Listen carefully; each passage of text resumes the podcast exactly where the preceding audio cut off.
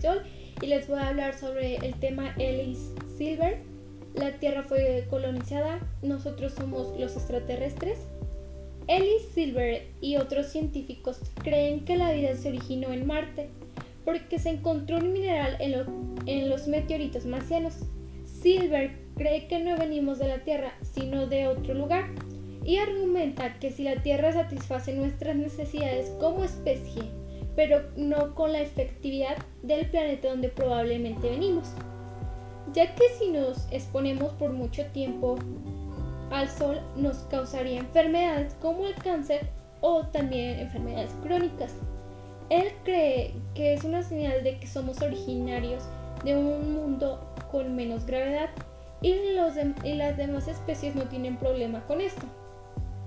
Otro argumento es que el ser humano tiene 233 genes que no están presentes en otra criatura.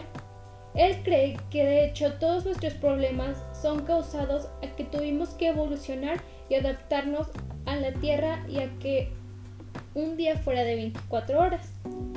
Él dice que probablemente veníamos de un planeta con mayor cercanía al Sol. Este, a mi parecer, podría ser posible, pero no hay algo que lo compruebe por completo. Por lo que es una muy buena teoría, pero solo se ha quedado en eso, una buena teoría.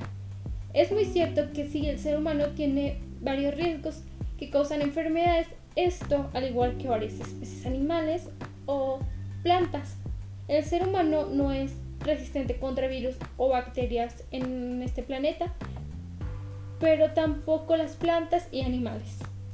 Espero y te haya interesado este tema, ya que este trata de muchos misterios de nuestra vida. Gracias.